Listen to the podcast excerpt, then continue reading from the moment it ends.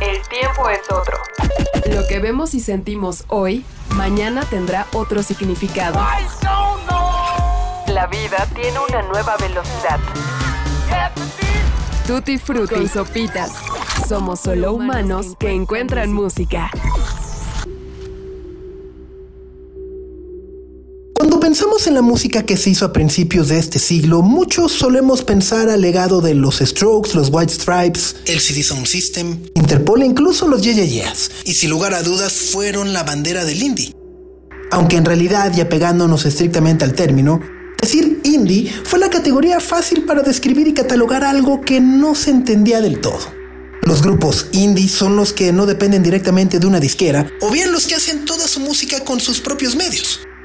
En aquel lustro del 2000 al 2005, todo lo que tuviera guitarras o no fuera pop, por alguna razón le llamábamos indie. Pocos años antes hubieran sido sencillamente alternativos. Pero ya saben, a los medios les gusta ponerle sello a las cosas para vendérnoslas y nosotros también aceptemos lo que hemos redondito repitiendo como pericos absolutamente todo lo que nos dicen. Después, y junto a las primeras ideas de redes sociales como MySpace, conocimos una generación inmediata que era consecuencia de los antes mencionados. Podrían ser sus hijitos o sus sobrinos o sus primitos. Franz Ferdinand, My Chemical Romance y por supuesto los Arctic Monkeys no hubieran sido lo mismo sin esa categoría y el impulso que dicha plataforma les dio.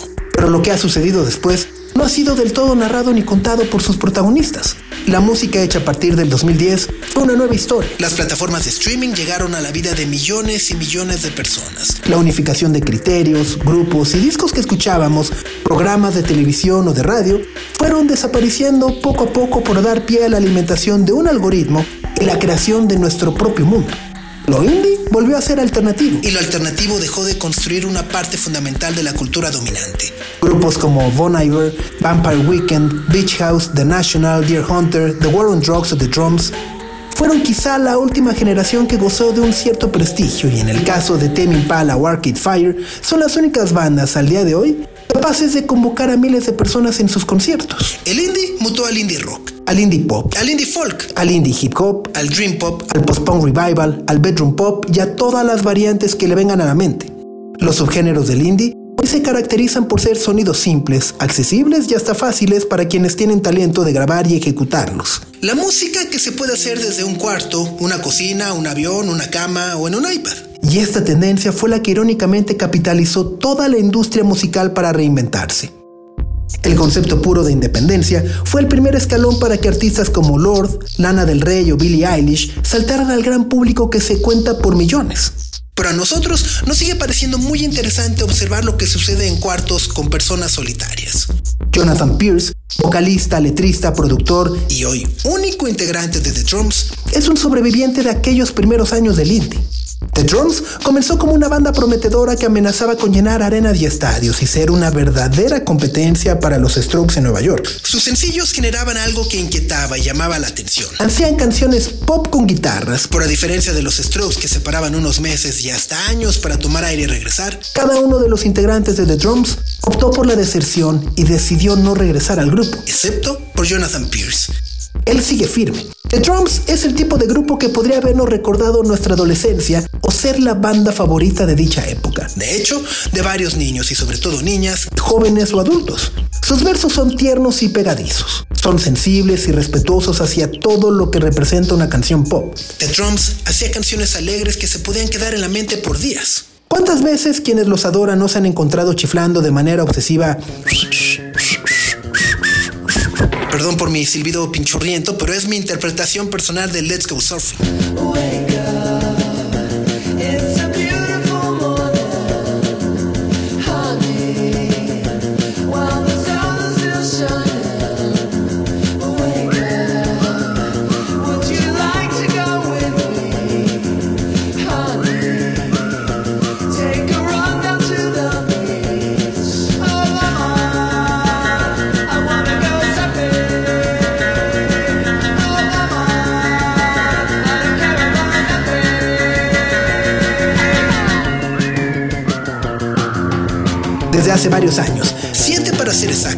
Drums es el proyecto de un solo hombre. Jonathan Pierce no ha dejado de estar obsesionado con la alegría de escribir una canción pop, pero ahora lo hace desde un lugar más cómodo y consciente. Hace canciones donde las guitarras distorsionadas y los sintetizadores se convierten en su voz. Más importante aún, se convierten también en su sentir. Sus letras corresponden a las de un hombre que se ha quedado solo, guiando una banda donde él tiene que tocar todos los instrumentos y escribir todas las letras. Lo hace de muy buena gana.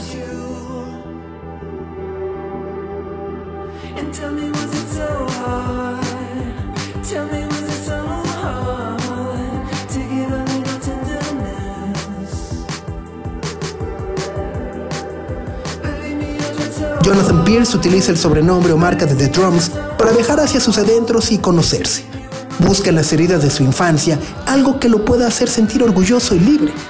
Se reencuentra con su ira y sus pasadas ganas de morir para irónicamente encontrar su felicidad. El más reciente resultado es un disco que simplemente se titula Johnny. Jonathan Pierce le habla a su yo interior y superpone lo que escribe. Toca y canta con una gentileza que nunca se había dado.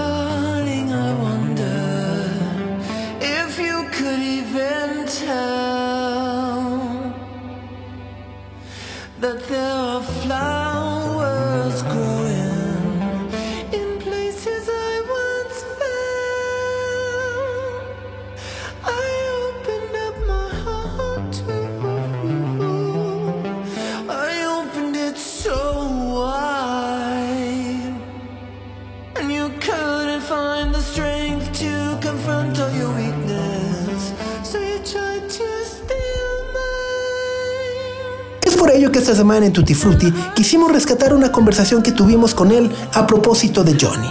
Una entrevista que fue grabada en la cabina de sopitas.com en Radio Chilango 105.3 en la Ciudad de México. La rescatamos porque Jonathan Pierce, conforme fue avanzando la conversación, se fue abriendo más y más y más con nosotros. Habló de su infancia y los traumas que le trajo crecer a un lado de una familia que sentía que no lo quería de cómo adoptar a una perrita le cambió la vida entera y cómo es que a través de estas vivencias y cómo la música fue emergiendo de manera natural mientras estaba aislado del mundo en medio de una pandemia. Durante la entrevista, como todos los días, estuve acompañado por Greta Padilla y Max Carranza.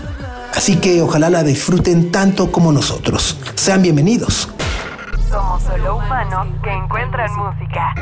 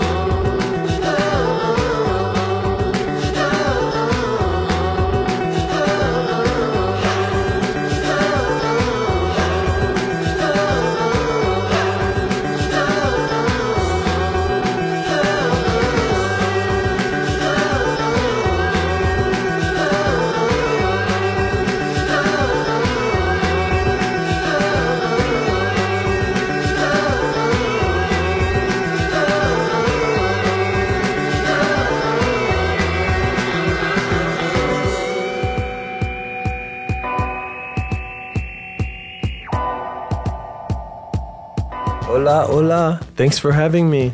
No, th- thanks for being here today. How are you? I'm doing good. This is um, uh, just such a pleasure to be at Sopitas. I've never been here before, so I like that. And I love being in Mexico, so I'm just, I'm very happy. Anytime anyone asks me, where do you want to go on vacation? Where do you want to travel to? I always say, uh, there's no other option. We're going to Mexico. I just have the best time here, and um, and and I feel so loved when I'm here. Um, I think my fans here are among some some of the most loyal, passionate, and I think they also understand me. They see, uh, you know, in a way that maybe some other places do not. So I always feel very um, loved in a, in a real way when I'm here. So how could I not be happy? Empezamos esta sección con Money, and you were talking before we started that Money is has a long story of you writing it on your stove. yes, actually, you know, money comes from my second album, Portamento.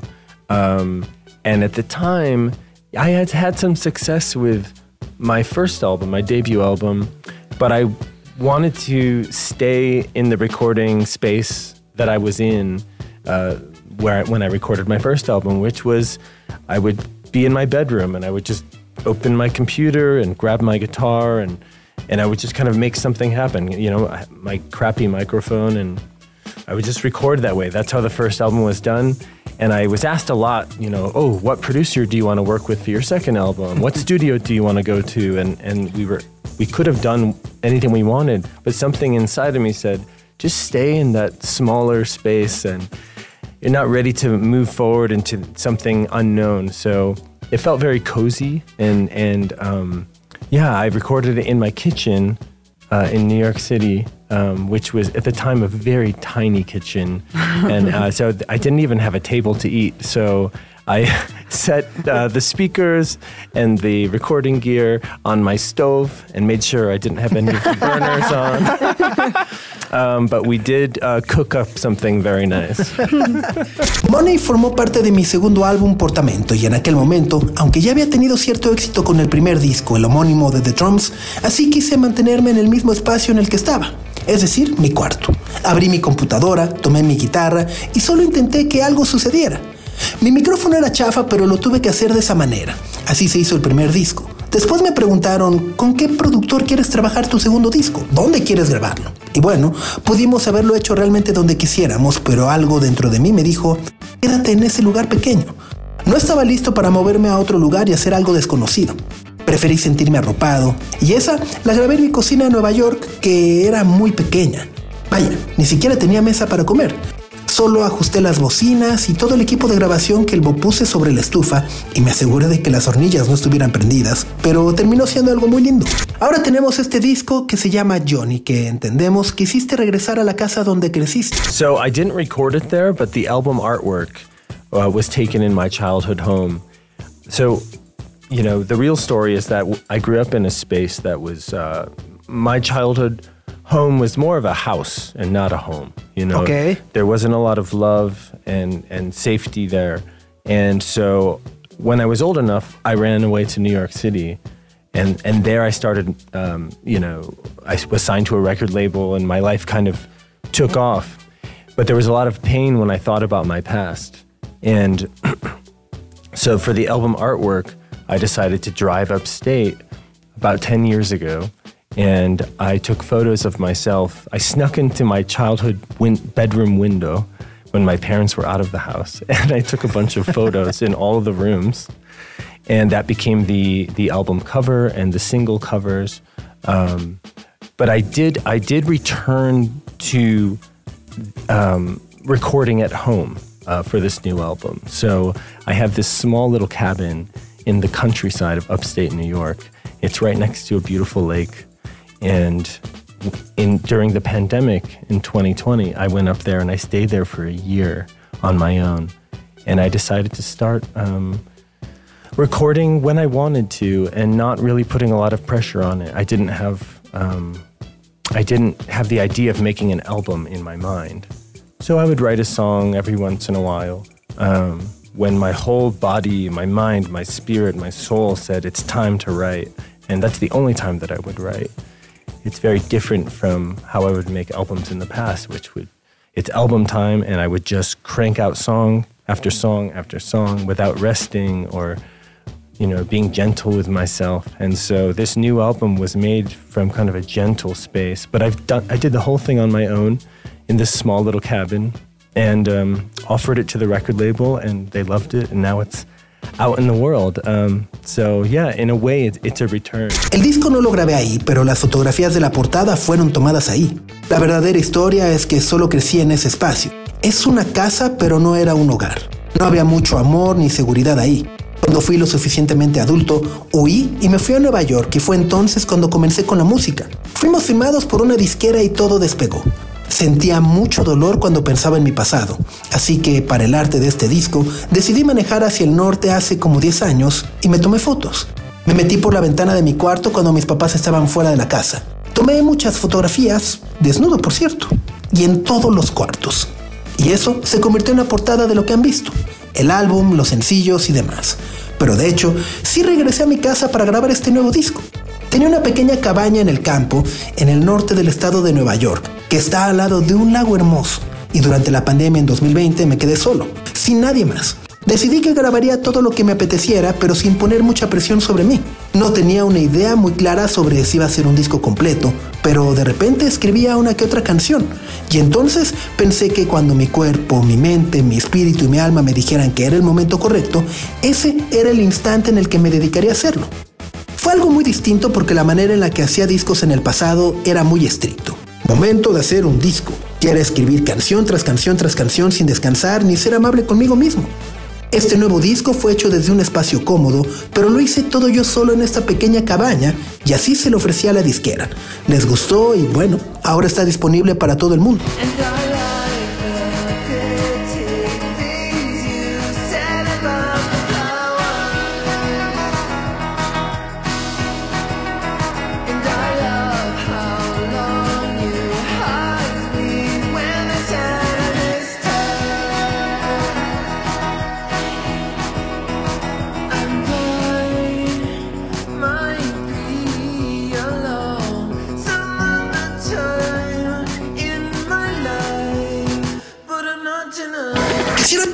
También por el título del disco, Johnny. Es una manera también de reconectar contigo mismo. Yes, yeah, this album is really um, a love letter to not just myself, but the younger versions of myself that didn't get a lot of love. So, a lot of this album, I call it my time travel album, where I'm sort of going back to younger versions of myself, maybe the baby Johnny, or the child Johnny, or the teenager Johnny, or the uh, rock and roll star Johnny, you know, and I'm going to each version of me and saying, you, um, you're safe to express yourself, and you should say what you want to say, and if you're feeling bad, you should tell me, and and in a way, like each track was a way for each different version of me to be able to finally feel safe enough to express themselves. So it was very healing, quite a beautiful Este disco es una carta de amor no solo para mí, sino más bien una versión mucho más joven de mí mismo que no tuvo mucho amor. Yo digo que es el disco que me lleva por los viajes en el tiempo. Regreso a todas las versiones que he sido. Quizá al bebé Johnny, al niño Johnny, el adolescente Johnny o la estrella de rock Johnny. Voy con cada versión de mí mismo y me digo, eres libre de expresarte. Di lo que tengas que decir y si te sientes mal, dímelo.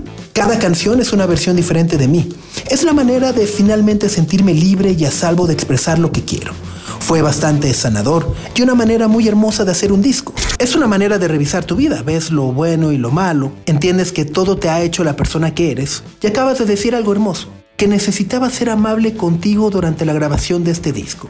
Recordar qué has sido, qué has hecho, etc. I'm gentle with myself. What are you talking about? I'm nice to myself. And looking back now, I can see just how hard I was on myself and how much I didn't like myself.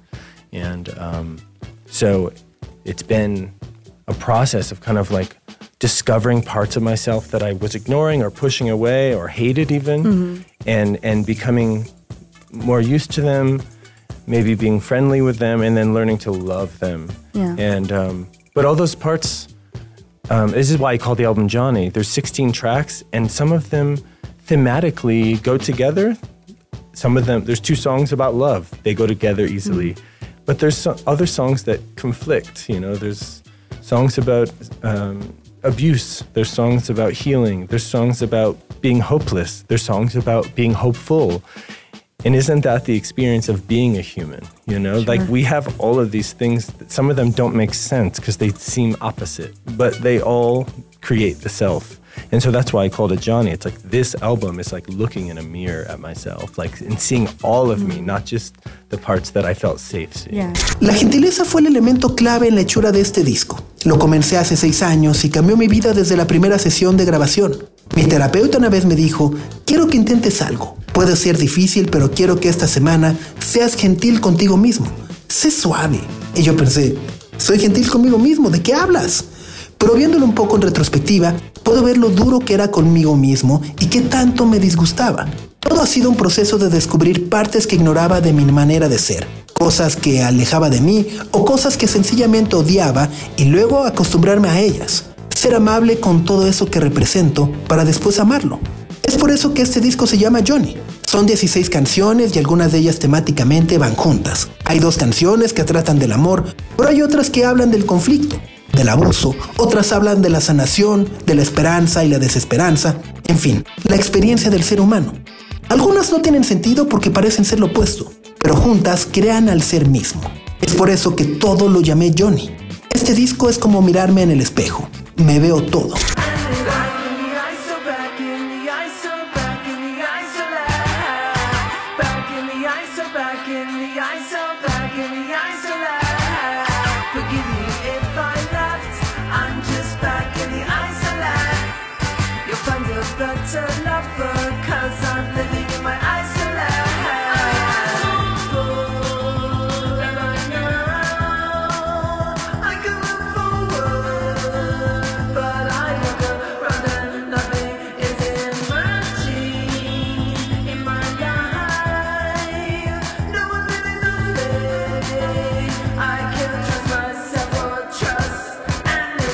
Justo primero estamos hablando con Jonathan Pierce que está presentando su disco Johnny de The Drums y una de las primeras preguntas que le hiciste, Subs, fue que fue a su casa de la infancia o a su hogar de la infancia a tomar algunas fotos que ahora son el artwork del disco y nos contaba pues justo que su casa de la infancia era exactamente eso, una casa, no un hogar.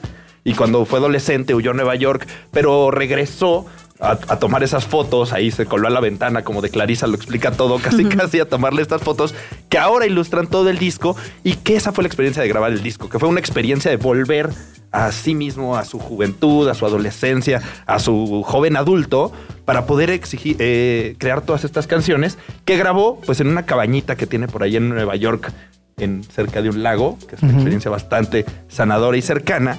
Y luego, Greta, hablaste de la gentileza. Sí, ta- también nos estaba platicando que toda esta experiencia la hizo cuidándose a sí mismo, que fue una manera muy distinta de hacerlo eh, considerando los otros, los otros discos como este Rush y este Acelere. Ahora lo hizo de una manera muy gentil consigo mismo y justo le preguntábamos de, del significado de este disco y de las canciones, que es como cuando revisitas tu vida y miras al pasado, lo bueno y lo malo y entiendes que todo eso construye la persona eh, que eres hoy. Entonces no se trata de solo encontrar como... No, nos decía que no se trata de solo encontrar esas partes, que fue a terapia hace seis años y desde la primera sesión eh, empezó a ver algunos, eh, algunos cambios y que justo fue esta parte de su tarea era ser gentil consigo mismo todos los días y piensas así de, pero si soy bueno conmigo mismo y te das cuenta que realmente no, que eres muy duro con, contigo y por eso hay canciones en este disco sobre amor, hay canciones sobre sanar y explora varios, varios temas que son muy personales para Johnny Pierce. No puedo imaginarme qué tan difícil fue todo ese proceso para ti y entiendo que en el camino adoptaste un perrito. ¿Qué significó para ti alimentar y cuidar a una criatura viva? Oh, I'm so glad you asked that question. Um, honestly, she. So I, I got this puppy. Like a lot of people got puppies uh, during the During the pandemic. pandemic, yeah. We were all a little lonely. we all needed some warmth and some love, and um, I was not immune to that. So I was also um, one of those people. And um, having this puppy and showing up for this puppy every day was a revolutionary experience for me. And it seems simple, but it's just exactly what I needed to be able to hold and cuddle this sweet thing that's really fully dependent on me. if I don't feed this dog, this dog won't live. Yeah. If I don't nurture this dog, you know, it's it's up to me. And so I was able to give love to this creature and then see this creature learn to trust me. And suddenly there's this messaging I'm trustworthy. like, Wow. And ah, I can take care of th- if I can take care of this puppy, I maybe I can take care of me too. And there was just all of these beautiful lessons of love um, and trust and um, loyalty and integrity. It was just a beautiful experience and. Um, Something about raising, her name is May. She's three years old now. Something about raising her, um, I went from never wanting children, now I must have a child. it must happen. Me da mucho gusto que preguntes eso, porque bueno, mucha gente adopta perritos porque se sienten solos o porque necesitan calor y amor y bueno, no fui inmune a eso. Tener a esta perrita, estar presente para ella todo el tiempo, fue una experiencia muy revolucionaria para mí. Se escucha simple, pero era exactamente lo que necesitaba. Sostener y abrazar algo dulce que depende completamente de mí. Si yo no alimento a esta perrita, no podré vivir. Todo es mi responsabilidad. Y fui capaz de dar amor a esta criatura y ver que esta criatura aprende a confiar en mí me hizo pensar que puedo ser una persona confiable. Pensé, si puedo cuidar a esta perrita, puedo cuidar de mí mismo. Y surgen todas esas hermosas lecciones de amor y confianza, lealtad e integridad. Fue una hermosa experiencia. Su nombre es May, ahora tiene tres años. Algo en el camino de criarla me hizo pasar de no quiero nunca tener hijos a "Mm, ahora debo tener un hijo. Es importante porque como lo mencionaste hace unos minutos, cuidar de alguien más, ya sea humanos o animales, es parte de la experiencia humana. Esa conexión es parte de la vida. Yes, it was really important for me to to have that year, um, really like away from. I, I I've always referred to my life as like a life of survival. Mm-hmm. Since I was a little boy, since I was a baby, really, that's when it started. I was learning to survive on my own, and when all you know is survival, you kind of are on this treadmill all the time, mm-hmm. and your brain is constantly thinking about what's safe and what's not safe, mm-hmm. and you're just it's hard to shut that off, and and you have to work very hard to be okay, and even when I got to a place when I had success with the band, and even when I built beautiful, loving relationships with people that I now call my family, mm-hmm. I still had that part of me that was go, go, go. It was the, we call it muscle memory, right? Mm-hmm. The emotional muscle memory. And COVID was like, nope, you're going to slow down. And so I I did, and I tried to really honor that moment. It was very scary at mm-hmm. first, but that stillness ultimately is what helped reveal the parts of me that I didn't know or had never seen or or was afraid of. During COVID, I got in touch with my anger. I've, my whole life, I've said, I'm not an angry person. Oh, I've never, I've never been in a fight. No, I was just Angry Johnny. a professional at pushing it so far Yeah. down that I truly believed I wasn't ever angry. And um, that stillness brought up some anger too, right? But what was so beautiful about it, and this is the interconnectedness of feelings and what it is to be human. Once I went into my anger and, and started exploring it, as scary as it was, after I would come out of that space, I never felt joy as big as as as I felt after I've experienced some anger. So it was like the key to my big joy Yeah. was found in my anger. You know, it's like that is to be human. Yeah, and, and that anger sometimes it's related with cruelty when you are cruel with yourself, you know?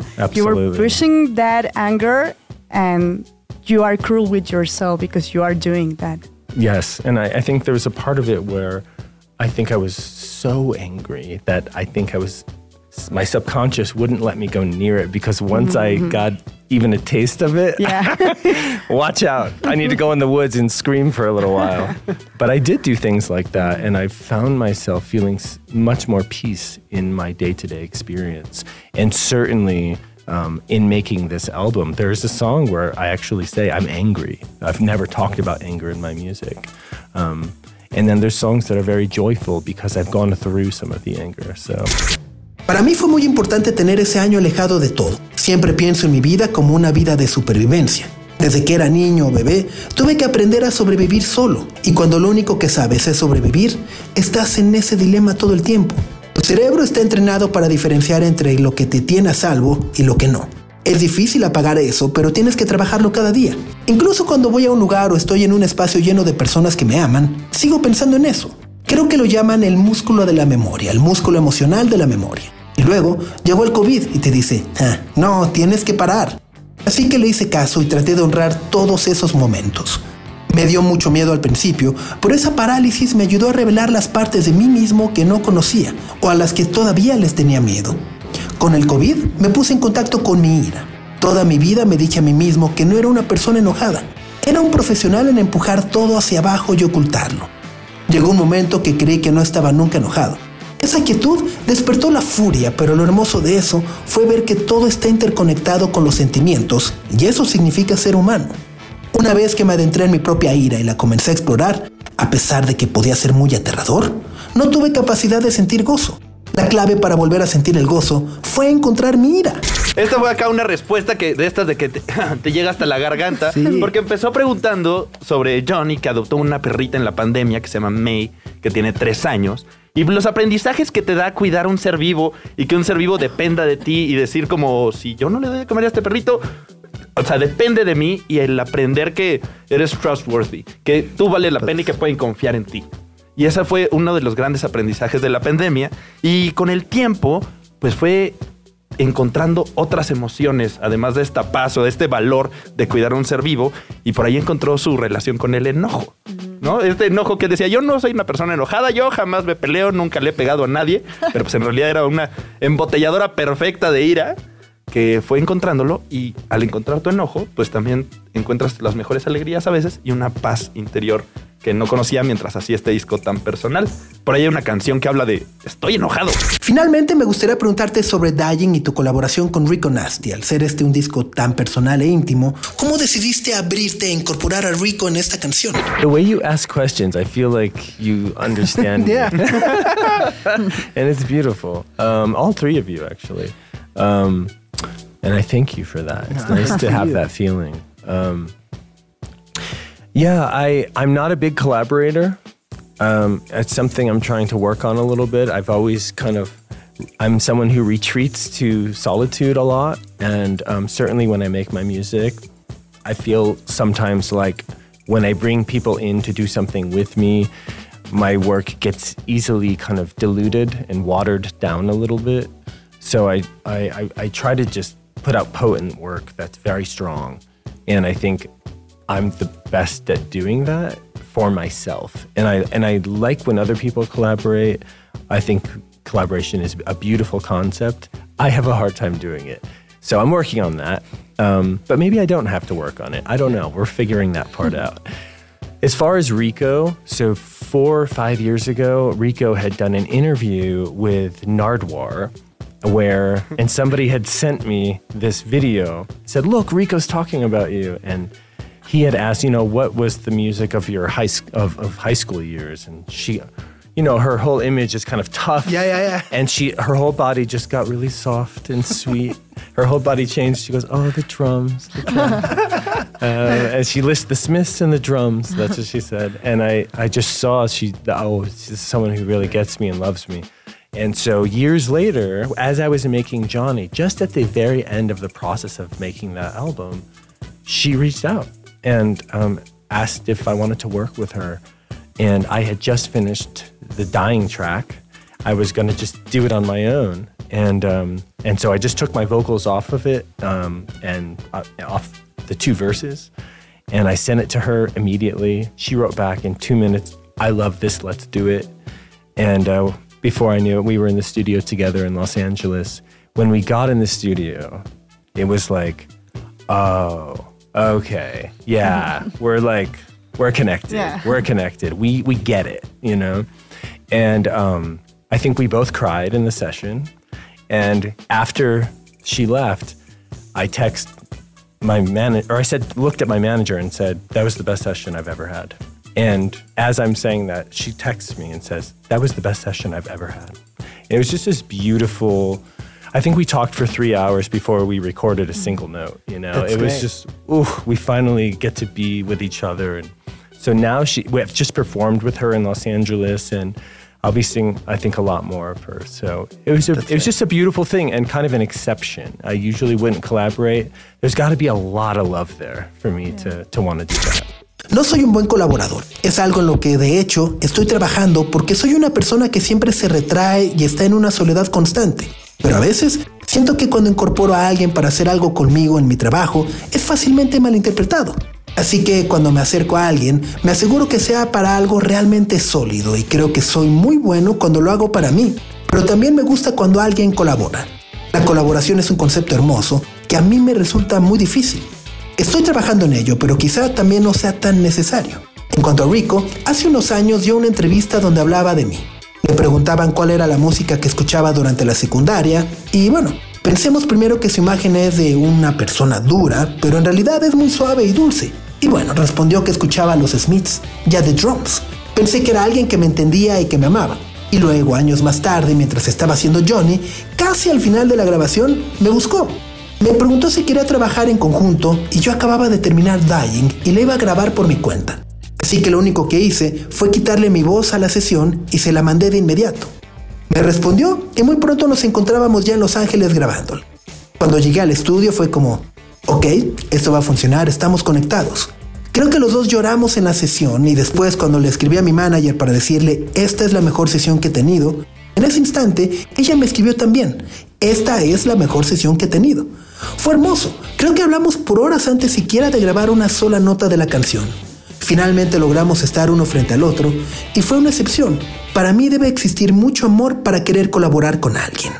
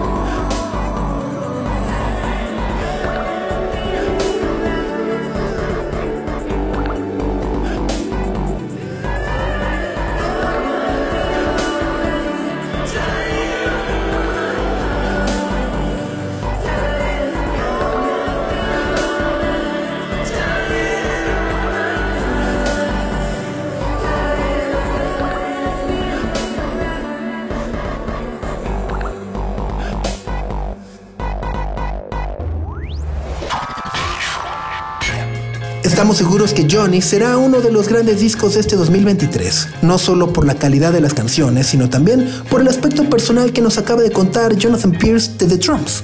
Es un disco conceptual que constituye una biografía sonora narrada en 16 capítulos. El indie o el bedroom pop existe y se mantiene en un mundo donde los sencillos de dos minutos son la nueva norma. Escuchar discos completos es una destreza que lamentablemente se ha ido perdiendo con el paso de los años, pero de vez en cuando llegan discos o artistas que irremediablemente nos obligan a permanecer pegados a los audífonos. Este es uno de ellos. Escúchenlo completo tan pronto puedan. A nosotros solo nos queda despedirnos y agradecerles por haber llegado hasta este punto. La entrevista fue realizada por Greta Padilla, Max Carranza y este sujeto que les habla. La producción y guion estuvo a cargo de José Antonio Martínez con el diseño de audio de Carlos el Santo Domínguez. Nos escuchamos la próxima semana para compartir más música juntos. Mientras tanto, ya lo saben, súbanle el volumen. Adiós. El tiempo es otro. Lo que vemos y sentimos hoy, mañana tendrá otro significado. La vida tiene una nueva velocidad. Tutti frutti y sopitas. Somos solo humanos que encuentran música.